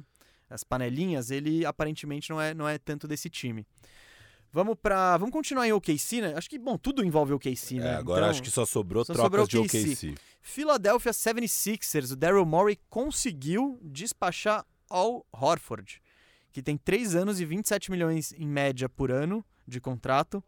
O Sixers pegou o Danny Green, o contrato expiring do Danny Green, para alegria do nosso amigo Cauê, que é o jogador. ele- o, o Morey conseguiu ir atrás do jogador que o Cauê menos gosta em toda a liga, de, de 500 Acho jogadores. inclusive, quando o Cauê esteve aqui, ele Deve ter falado mal do Danny falou mal e É. falou que não queria nem a pau. O Sixers pegou também o Terrence Ferguson, que, né, não vai ajudar muito. É, essa não, não aí vai. é... ele Não, Não, é, não, só pra essa completar. aí é, é só pra se completar, não, é só pra se livrar da bucha, porque ele tá sendo acusado de, acho que estupro. Ah, é? Tem alguma coisa pesada rolando ali com ele. Ah, então foi, É, no... e com certeza foi pra limpar a barra. o KC já falou: ah, me livre dessa bucha aqui. Nossa, e- É. e, quem que o OKC pegou? O OKC pegou o Horford, que tem um contrato longo, né? Que eu achei que custaria mais pra você despachar, inclusive. Pegou os direitos do Mitic, que é um jogador que eu não conheço. Pegou uma escolha de primeira rodada em 2025 do Sixers. E pegou uma, uma escolha de segunda rodada no draft que acabou de Que passar. Foi agora, foi o pick 34 que virou Tio Maledon. É o armador francês. E aí, Firu? Cara, eu, eu vou começar. Eu vou dar um 9 pro Sixers. Sim. Porque eu achei que eles iam gastar muito mais pra se livrar dessa bucha. O, a gente já falou aqui, o fit do, do Horford, ele é o pior do. Ele- ele- o Sixers contratou ele pra ele ser um back, o, o reserva do Embiid, mas também pra jogar junto como um stretch four. Não rolou, foi horrível. Em quadra não, não renderam. E eu achei que sairia mais caro pra mandar ele embora. Então eu dei uma nota. Eu dei uma nota 9 pro Sixers. Até porque o Danny Green eu vejo utilidade nele também. Não, o Danny Green É. vai ser ótimo. Vai pro chegar de 3D, titular ele é um mim. teoricamente 3D, né? Mas, Não, enfim, mas ele é, ele é né? um cara que tem impacto positivo no time. Ele ficou agora com essa fama ruim. Cara, mas não é à toa que ele foi titular nos últimos dois campeões, sabe? é um Sim, cara sim. que ajuda o time. Ele, ele cumpre bem o papel dele, ele é um bom help, é um jogador que ajuda na defesa, é, cumpre perfeitamente ali bem seu papel. Às vezes ele tá numa fase meio ruim no arremesso, mas ele é um bom arremessador. Eu acho que ele tem tudo para ser um titular ali no Sixers e, e ajudar a dar uma azeitada naquela é, no, no line-up inicial do Sixers, que, Que é, é bem, bagunçado. que é bem problemático. Então, se agora põe é, Ben Simmons com ele ali, puta, as coisas já começam a fluir um pouco melhor. Só que, e do lado do OKC, eu dei um 5. Porque, cara, pegar o Horford por basicamente O uma, que, eu, o que eu gostei uma, é que, primeira, uma escolha de primeira o rodada que eu gostei é que a primeira escolha é de 2025. não é a única. É, então, a primeira escolha é de Ah, 2025, sim, sim. que é uma fase que até lá talvez o Ele já, já, é, já, esteja, já, já moiou. já moiou. Então, é bom. Se fosse do ano que vem, eu ia falar, "Ah, estranho. Sim, sim, upside alto. Mas É. ainda assim eu achei um preço caro pra pegar o Horford. É que assim, eu tenho. O que, que eu acho que o, o, o, o Prest tá pensando? Cara, o Al Horford é bom. Ele só tava no pior lugar possível pra ele estar. Eu tenho certeza que o Sam Prest, em menos de dois anos, vai conseguir assets bons numa troca pelo Al Horford. Bom, eu não sei se bons, mas ele, ele consegue trocar de Ele novo. não é vai porque ter que agora. pagar. Não, ele, não, não. ele- é, vai ser igual o Chris Paul. É, ele pega o Chris Paul, Pega embaixo, dá um, pega dá um embaixo, tapa nele, um extreme tapinha, makeover. e- Exato, e daí vende na alta. Não, isso sim. E, e eu acho também que essa troca significa que, que eu acho que o Steven Adams tá no mercado. Exato, Steven Adams total. Ou, bom, o, O Adams, OKC... na verdade, é um free agent, ou não? Não, não. Eu acho que ele tem contrato ainda, um contrato até longo e caro, de mais de 20 milhões por ano. Nossa, eu jurava que ele era free agent. Não, não. E tá- eu acho que tá no mercado também. Bom, OKC tá na Black Friday. É, tá todo mundo no mercado. Eu, Lakers, dá uma ligada lá, vamos tentar o Kelly Oubre, mas vocês não têm mais pique pra oferecer, cara? Não, de mas quando? eu acho que dá pra, dá pra fazer... Os caras são Não, criativos. você tá querendo meter o KCP no, no OKC. Dá. Só, só pela, pela doideira das letras. Dá, dá, pra, dá pra tentar. Dá pra tentar coisas aí, dá pra ser criativo e tentar pegar o, o Bogdanovich? Kelly Oubre, Kelly Oubre. que tá baratinho. Tá baratinho, tá Black dizem que, Friday, é, igual dizem que é uma escolha de primeira rodada. Exato. Só que Lakers não tem nenhuma. Eu não sei nem se tem escolha de primeira rodada pra oferecer. E. e Kuzma as- vale uma primeira rodada. É, vale sim. Tá todo mundo louco pra pagar 15 milhões por ano pra ele. Ah, mais uma do OKC. Com o Minnesota Timberwolves. O OKC pegou o Ricky Rubio do Suns. E ontem, no dia do draft, despachou pro Minnesota Timberwolves. O Rubio já falei, mas repeti, dois anos de contrato, 17 milhões por ano. O, o Wolves, man- o Wolves pegou também a- duas escolhas ontem nessa troca. Pegou o Rubio, pegou a escolha 25 e pegou a escolha 27. E o OKC. 28, acho. Não, 28 era do Lakers. Que era já essa? tinha ido, É, é. então era essa. Essa. 28. Muita escolha de draft por aqui, gente. E foi uma troca, foi, ah, foi pra lá, foi pra cá, envolveu o Knicks, foi sei lá o Não, quê. e depois eles, eles trocaram pra baixo e pegaram o Leandro Bolmaro, o Isso, Wolves. Então, isso. rolou uma maluquice, mas eles terminaram com o Rubio e com o Bolmaro, Isso. que é o argentino. E o OKC mandou o Rubio, duas escolhas, a escolha 25 e a 27 de ontem, pela escolha 17. E pegaram a grande incógnita do draft, Pouco. Pokusevski, que é o é um cara de é dizem que ele é um armador de 2 e 13, aqueles cara meio, meio Unicórniozão, É. com físico magrelaço. tacanho. É, É, 18 anos, muito moleque. então é isso, ele joga no Olympiacos B, que a cara do OKC. Essa troca pro é, é, esse pique pro OKC tá maravilhoso. Tipo, esse é um time que tem o tempo e a disposição pra desenvolver o cara. Então, cara, eu gostei pro Wolves, viu? Eles não deram nada e pegaram o Rubio, que é um armador que chega pra somar. Agora, o, e, o, e o Minnesota teve a primeira escolha no draft ontem, pegou o Anthony Edwards.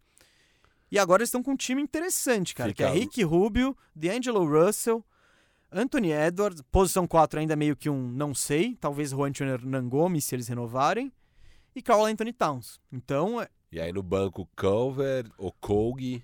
Beasley, Malik Beasley, Beasley. se eles mantiverem. Então, É, tá, é ficar bem legal esse time. tem esse buraco na posição 4, mas eles também vão adereçar, né? Então, eu gostei, cara, pro Minnesota eu gostei bastante. Eles estão eles estão num É, eu Eles até- estão no eu modo até tô win now. especulando aqui se, não, se eles não vão pegar um Malik Beasley e um Okogi, não sei, não ir sei que um troca. 4. E atrás de um Kevin Love. Não, você não precisa nem de tudo isso, cara. É, Cara, o Kevin Love tá Não, com um é que- valor ridículo de baixo. Precisa ver pra bater, Pra bater salário, e tal. talvez. É, e- eles têm. Acho, Não, eles têm o James Johnson. é, o James 15 Johnson milhões. que é 15 milhões. Então acho que eles dariam o James Johnson e mais um. Não sei, um Beasley, porque o Beasley tem o contrato alto. Não, não, Beasley é, sign- é free agent agora. Ah, tá, faz uma signing trade, Então, é que talvez. o sign and trade ele tem, tem É. co- o como vimos no caso do Bogdanovich, ela é um pouco mais complicada. Mas enfim, dá pra tentar aí eles buscarem Sim. um Blake Griffin, um Kevin Love pra essa São- posição o 4. Blake Griffin e o Kevin Love são dois caras que estão facinho, facinho. Harrison Barnes, Facinho, facinho também. é, o próprio Tobias Harris, dá pra tentar. Assustador, hein? Mas tá facinho também. Exato, não. Tem um monte de quatro que é bom e que tá fácil. então, Que tem contratos horríveis. tudo bem, mas você tá querendo. Sim, montar time. É, você pode. Eu acho que o Wolves, se, se vier mais alguma troca do lado do Wolves, com certeza é algo nessa direção. Não, não. ele- Eles claramente estão nessa direção de win now, porque o Minnesota Timberwolves é o time da NBA com a maior seca de playoffs. E Então- o pior recorde nesse século. Ah, é? É. Olha só, é uma franquia maravilhosa. Eles ou o Knicks? Um dos dois tem o pior, É. mas são os dois piores, acho. E o. Eu gostei muito, cara. Eu, eu O achava. Wolves, você deu dezão pro Wolves? É, eu dou um dezão aí. Pegar. Pegar. Não, foram, eles não Pegar deram nada. Bolmaro. Ah. e tem o Bolmaro Não, eu também. falei, lá. eu É. citei aqui. Não, não, eu sei, eu sei. Mas é. A gente não citou na hora que a Mas gente ele falou não o deve elenco. vir pra, pra NBA agora, ele deve ficar mais tempo no Barcelona. Ah, é? é. Tá. Bom, talvez convençam ele, mas... Cara, você o- dá o só provável- o pique 27, só o pique 17 pra pegar o Bolmaro e o Rubio. Ah. Eu achei excelente, nota 10 aí pro Wolves. É, inclusive, eu achava que o Clippers ia atrás do Rubio. Eu achava, eu, eu tava apostando no Rubio indo pro Clippers, porque obviamente o Rubio não ia ficar em Tava OKC. facinho, o Rubio tá facinho. Tava facinho. E, cara, achei que mandaram muito bem. Acho que vai ajudar demais o, o, o, o Wolves a ser um time de playoffs. Eu acho que agora eles realmente viraram um time de playoffs. Eu sempre tiro o sarro deles, mas dessa vez eu acho. E o Rubio, ele é muito subestimado na NBA. Sim, sim. Ele é um cara que costuma ter um impacto bem positivo nos times, ajuda os times a conseguir vitórias. Então eu acho que vai ser excelente esse fit aí do Rubio organizando o time do D'Angelo Russell. Porque organizar nunca foi a do Exato, D'Angelo eles Russell, né? precisavam de um cara organizando e o Rubio vai fazer isso. Firu, é isso, cara? Não, tem mais. Ah, não, tem o Dallas. Você trouxe a do Dallas? Dallas e Filadélfia na calada da Ah, noite. Essa foi, essa foi legal pra todo mundo. Essa Le- foi legal pra todo mundo. Dallas pegou o Josh Richardson e o 36º pick, que foi o Tyler Bay, que eles escolheram o Tyler Bay, e mandaram Seth Curry, o irmão do Steph e genro do Doc Rivers. Ele é casado com É a mesmo? filha do Doc Rivers. Olha, momento TV Fama aqui. É, é, então tá em família lá. O, o, o Doc Rivers costuma estar em família, É, né? ele pegou o Austin Rivers, né? É. Que é o- aquele, Tava com o Paul George, que é o ex. O Paul George. Essa, a mulher, se eu não me engano, a mulher do Seth Curry é a ex-namorada do Paul George. Ô, louco. O Paul George é ex-genro, né, do Doc Rivers. Então, Ah, então tá explicando. Agora a temporada do Clippers faz muito mais sentido. exato, é bem, bem complexo ali tudo. E, O Dallas pegou? cara, o Dallas, eu dou uma nota 10 aqui. É, o Josh Richardson, vamos lembrar que há um ano atrás, Filadélfia trocou basicamente Josh Richardson pelo, pelo Jimmy Butler. Óbvio, o Jimmy Butler não queria ficar tal, mas essa foi a troca. Foi um sign and trade. Sim, essa foi a troca. E o. Chegou com muita expectativa o Josh Richardson lá na Filadélfia. É um jogador muito bom que não encaixou nesse time, porque eles precisam de chute e ele não é um chutador nato. Mas eu acho que ele vai encaixar muito bem nesse time do Dallas. É, defesa monstra, que é algo que Dallas está precisando, melhorar a defesa. Acho perfeita a troca, perfeita. Eu dou uma nota 10 pro Dallas aqui. E pro Sixers também? Ah, é, é- Sixers precisa de chute, cara. Precisa de chute, sem dúvida. Eu dou um 8. Não, eu dou uma nota boa aqui. É que eu acho que o Dallas. Saiu melhor. Pegou, saiu pegou o melhor. jogador melhor. É, eu, eu dou uma nota 10 pro Dallas e 8 pro Philadelphia. Essa foi uma troca que fez sentido pra todo mundo. O Dallas, eu acho que o negócio que faltava eram esses wings, era ter tamanho na ala, porque eles jogavam com times minúsculos às vezes, que o, o Seth Curry na Jalen posição Brunson. 2, é, às vezes eles jogavam com tipo três armadores baixinhos, É. então era muito maluco. O Dallas ele já tá ficando, tá equilibrando mais o time, tá ficando mais alto. Eu gosto do Josh Richardson, ele tem um pouco de playmaking também, boa marcação. E o Seth Curry é isso, ele é um chutador de elite que ele não é um organizador, ele não marca bem, enfim, ele tem os seus, ele tem os seus pontos débeis. Então, tem valor, principalmente pro Sixers, que é um time desesperado por chute. Gosto pra todo mundo, dou 10 pro, pro, Dallas, pro Dallas e 9 pro Sixers. 9 Gostei, pro gostei Sixers. essa típica legal. É, Típica Daryl coisa- Morey, monstro, né? É. Sei... E estão falando no Dallas, eu não sei se fechou, que o Dallas tá querendo o Galinari. Tá tentando um, um jeito pra pegar ele, um sign and trade, alguma coisa assim. Que ficaria interessante demais esse time. Na defesa eu não sei o que eles iam fazer, mas eles iam marcar 180 pontos por jogo. Porque se, você, se seu 4 e seu 5 são o Galinari e o Porzingis, como que você marca isso? Eu li algum especialista lá americano falando que da forma que foram feitos os negócios do OKC até agora, eles não conseguem mais assinar o Galinari é, para fazer um signing Ah, é? trade. Cara, o Enfim. OKC, vamos encerrar aqui com o OK- OKC, cara. Que Extreme Makeover. Eles estão, mas muito, muito, muito, muito bem posicionados. Eles agora pegaram, então, na prática, eles pegaram Al Horford, Kelly Oubre, Pokusevski, Maledon, Ty Jerome, Jalen Leck e o first round de 2022. Acho que tá bom, né? Tá bom. Eles pegaram ainda. tem- Isso pelo CP3. Ele Originalmente, quem que saiu de lá foi CP3. e o Abdel Nader. Uau.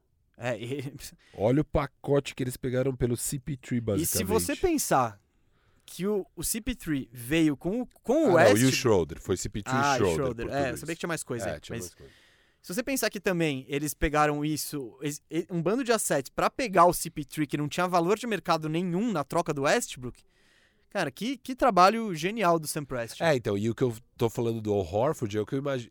O que Sim, eu- sim. É, é o mesmo, é o mesmo Approach. caminho. Você pega o cara na baixa e, e em breve vai ser mais assets ainda. Até porque passa um ano, já não são três anos de contrato, já são dois. Aí passa outro, ele vira um expiring. Então. Deixa eu perguntar uma coisa pra você. Manda. Obviamente, Kelly Oubre tá no trading block agora do OKC. Você acha que seria um caminho interessante o OKC assinar ele e ir montando Kelly Oubre com SGA, com Não. o Shea Gildes? Não, não, não. Eu, eu não vejo Kelly Oubre com, com esse papel de ser um, uma, uma pedra fundamental de uma franquia, sabe? Não- ele é muito bom, ele, ele encaixa em, cara, quase todo time da NBA, ele soma em quase todo time da NBA, mas ele não é o cara que vai te mudar de patamar. Então eu prefiro, e ele vai te ajudar a ganhar. O KC não quer mais ganhar com isso. Eles querem dar rodagem pra tudo de moleque que eles tiverem e vão buscar lanterna no que vem. É isso. O Shea Gildius É, o- é Alexander. o ano do Ludorts. É, do, do Shea Gildius Alexander. Vai arremessar 40 Nossa. bolas por jogo, porque não tem outro cara mais. É. Então, eu não faria isso. Eu, eu continuaria Black Friday, pega contratinho ruim, porque pegar o Al Horford mostra que esse rebuild não é pro ano que vem, é pra daqui a uns dois ou três Exato. anos. Você então, tá sem pressa ali. sem pressa ah, o contrato é ruim. é, Tudo bem. Manda aí, manda aí. Você quer se livrar desse contrato de um cara meia boca que tá ganhando. Vai ganhar 15 milhões no- nos, nos dois próximos anos? Você quer me dar um, um Quer- piquezinho quer me dar pra o isso? Westbrook? É. Nossa, isso, isso seria muito louco. Imagina, eles pegam mais picks pelo Westbrook de volta. O Houston agora tem dois picks, né? Isso seria. Mas claro que não vai. É impossível rolar. Mas, gente, acho que passamos por todas as trocas com notas e tudo. Ra- rapidinho aqui, Gu. Eu queria Manda. ouvir de você. O que, que você aposta aí de próximas trocas? Eu já falei algumas Hum. aqui que eu imagino acontecendo. Cara, você me pegou de surpresa. O Uber é o mais óbvio. Não tem como não. Vamos falar de uma que a gente até mencionou ontem na nossa live do draft. E eu acho que aqui tá bem desenhado mesmo. O Boston Celtics, eles tinham três picks para pegar um pivô. Não pegaram. E o Hawks está muito interessado em Gordon Hayward. E o Hawks. Tá. Tá rolando bastante rumor do, do Hawks querendo o Gordon Ele Hayward. faz sentido no Hawks. Faz sentido, encaixa bem. E o Hawks pegou um pivô. Sim, que foi até. A gente até A ontem. gente até no- estranhou, é, porque eles já têm o Clint Capella lá. Eles foram atrás do Capela, né? Então. E eles pegaram o Onyeko Congo, que era um dos caras que eu boto mais fé nesse draft. Então, não sei se eles. Provavelmente trocar o Capela e não o, o Okongo, né? Essa troca eu acho legal, hein? Capela por Hayward e mais uns agradinhos. Capela por Hayward. É bom pra todo mundo. Eu, eu tô sentindo que vai rolar uma coisa dessa. É, porque não fez sentido nenhum o Boston não endereçar o maior problema É. que eles têm, que é pivô.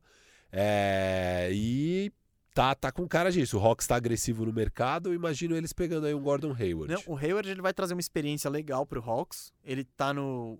Bom, su- supondo que ele pegue o player option de 35 milhões dele esse ano. Cara, eu acho essa Mas mesmo um troca sign and aí. trade, é mais, mais provável É? é, um sign and trade aqui. É. a- Aí eu já não sei se eu curto tanto pro Hawks. Tem que ver o va- os valores, né? É, provavelmente 3 anos, 75 milhões. Não gosto. Não. Mas, mas é algo assim. Tá, eu- aí, aí eu já gosto menos. Eu prefiro o Hawks pega, vê o que acontece e não se compromete. Aham. Tipo, isso pra mim faz mais sentido. e, até do. Porque o Hawks tem muita flexibilidade. Completa agora com o Hayward. Esse cap space, legal. Deu certo? Pô, vamos pagar ele, não tem problema nenhum. Deu errado, ele se quebrou porque o Hayward tá há cinco anos sem entregar consistentemente. Eu, se eu sou um time, eu não quero me comprometer com esse cara. Pelo menos sem ver ele no meu dia a dia. Então, É, é um grande incógnita a questão física dele e tudo, né? mas eu, eu, eu acho que faz sentido pros dois times bastante, assim. Eu, eu tô pondo fé que isso vai rolar. É, outra troca que eu imagino. Imagino não, essa aqui eu não imagino, na verdade. Eu acho que não vai acontecer, acho que eles não estão nem cogitando isso. Mas se eu fosse o Nets, assim que vê que não dá pra pegar o Harden, eu mandaria esse pacote pra pegar Paul George. Eu, eu não sei se o Clippers troca o Paul George ainda. Então, eu se eu sou o Clippers, eu troco correndo por esse pacote do Nets. Você pega Dinwiddie, Lavert. Menos, menos picks, né? Tipo, Ah, vai- não, não vai ser uma chuva de picks, mas, mas Não, Dinwiddie, eu acho que Lavert você, você complementa e- melhor o elenco em volta Isso, do, do isso, Kawhi. Do Kawhi. E eu acho que pro Nets, talvez esse seja o melhor caminho. Você ir na segurança, você pega peças, tipo... Você sabe que vai encaixar. É, é o que eu falo de ligar no Orlando Magic, cara. Pô, você liga.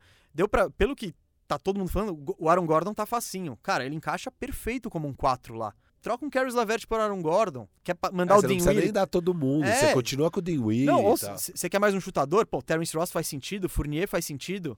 Pô, manda o Dinwiddie e pega um deles, sabe? Do tipo, você não, você não compromete seu futuro, você não vai dar tudo que você tem pra uma situação incerta, e ao mesmo tempo você consegue alcançar o mesmo resultado só deixando o elenco mais cheio. Não, é que tudo bem. É que pro Nets, Ah, puta, não. se você puder pegar o Harden, é você vai sempre pegar. isso. é. Você Mas, pode pegar assim, três é. baita estrelas, embora o Kyrie é- é discutível em relação a isso, mas ele já tá lá, então, enfim. Mas, é, o ponto é que eu acho que não vai rolar. Não rolando, eu acho que o Paul George seria um ótimo target. E acho que é realizável. Eu acho que se o Clippers. Enfim, acho que, acho que é uma boa. Eu, eu, se eu sou o Clippers, eu faço também. Eu acho que não vai acontecer, no entanto. eu acho que não vai acontecer, acho que o Clippers não mas faria. faz bastante sentido. Você aumenta o, o seu elenco em volta do, do- Porque isso fez falta nos playoffs. O. Ubre, eu imagino indo ou pro Lakers ou pro Golden State Warriors. O Golden State Warriors tem a trade exception, que eles podem usar. É, Ah, cara, o Ubre, ele encaixa em todo lugar. Tipo, se o Portland animar, ele pode ir atrás do Ubre também, que. Ubre e Covington, cara, Nossa. que ala. Nossa, aí eles ficam fortes Sim, mesmo. e- Eu não sei se eles têm coisa pra dar. Mas também não precisa dar muita coisa, né? É, já estão falando que é um. Que, que ele tá querendo. Ele tá no mercado por um pique, número um. Por um, por um pique de primeira rodada. Mas você botar dois lá na frente, sei lá. Mas o problema do Portland, que é o que a gente falou quando o Bulgarelli tava aqui, são as alas. E aí você resolve total. E a outra troca que com certeza eu vejo acontecendo é alguém adquirindo Bledsoe. Ou Lonzo. Mas assim, não, Cara, vai, não vai o- ficar. Porque o, o, o New Orleans pegou Kira Lewis. Sim. Não vai ficar Kira Lewis, Bledsoe e Lonzo. E Eu George acho- Hill. E George Hill. Eles estão com quatro armadores principais. Eu acho que o mais provável é o Bledsoe vazar. É, e eu vejo dois times indo atrás do Bledsoe. Eu vejo o Clippers e o Denver Nuggets indo atrás do Bledsoe. O Nuggets.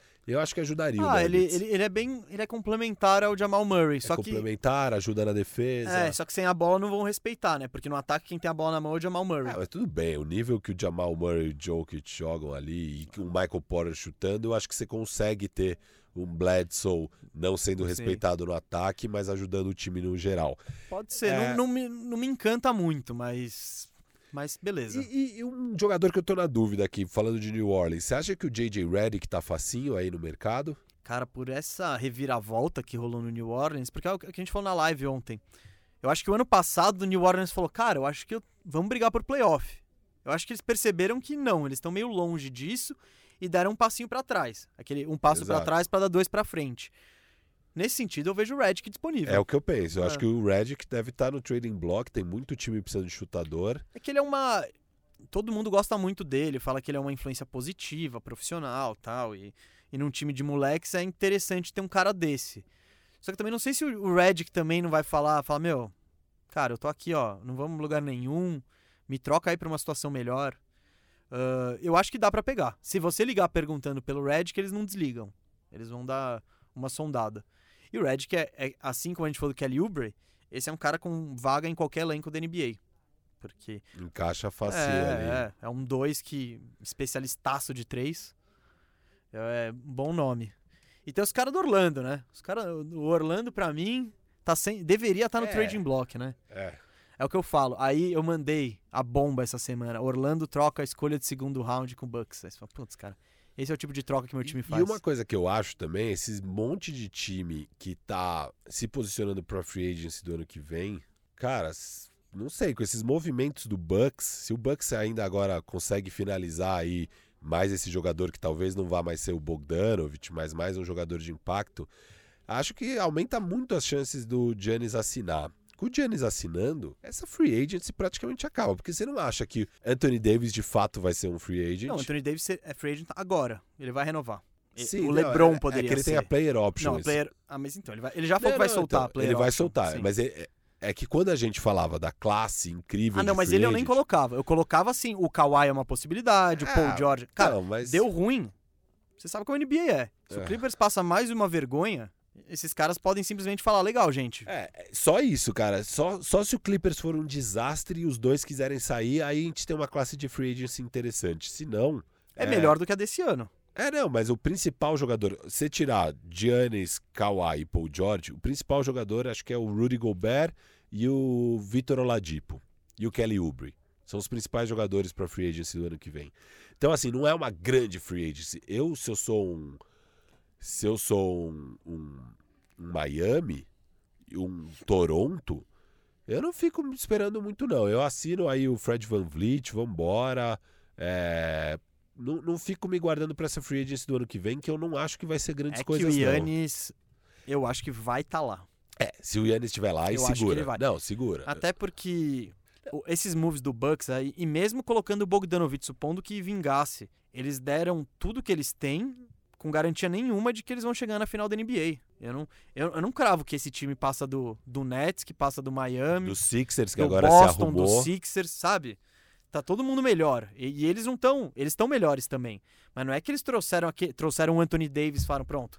Agora é outro patamar. É. Não é, não é. E é louco, né? Eles tiveram que dar esse caminhão pro Drew Holiday e era só ter Ah. renovado o Brogdon, porque Pelo Óbvio. contrário, não, não, não. Era só não ter pago O o Bledson no meio da temporada. Não, mas tudo bem. Depois que pagou o Bledson, era só entrar na Luxury e pagar o, o, o Brogdon.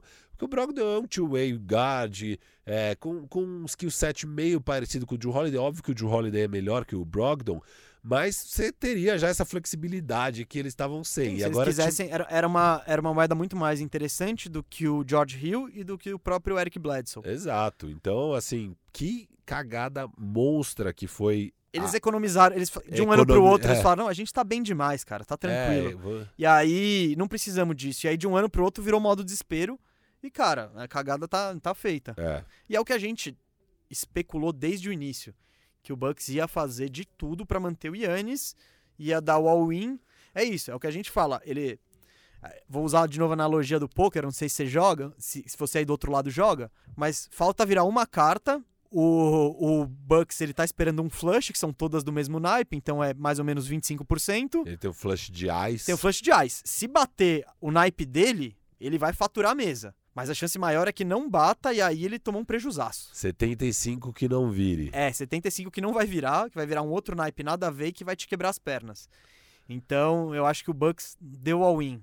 Firu, vamos pro draft bandejão? Bora! Esse draft bandejão eu acho que é o mais doideira que já fizemos aqui. Porque nós vamos montar equipes dos caras que foram escolhidos ontem no draft. Então, eu e Firu nunca vimos esses caras jogar na NBA porque eles nunca jogaram na NBA. Então é um draft altamente especulativo, mas isso não vai impedir a gente de de de fazer não. Vambora. Vambora. Pra decidir quem escolhe primeiro, eu vou pedir ajuda de uma pessoa que está aqui no estúdio conosco.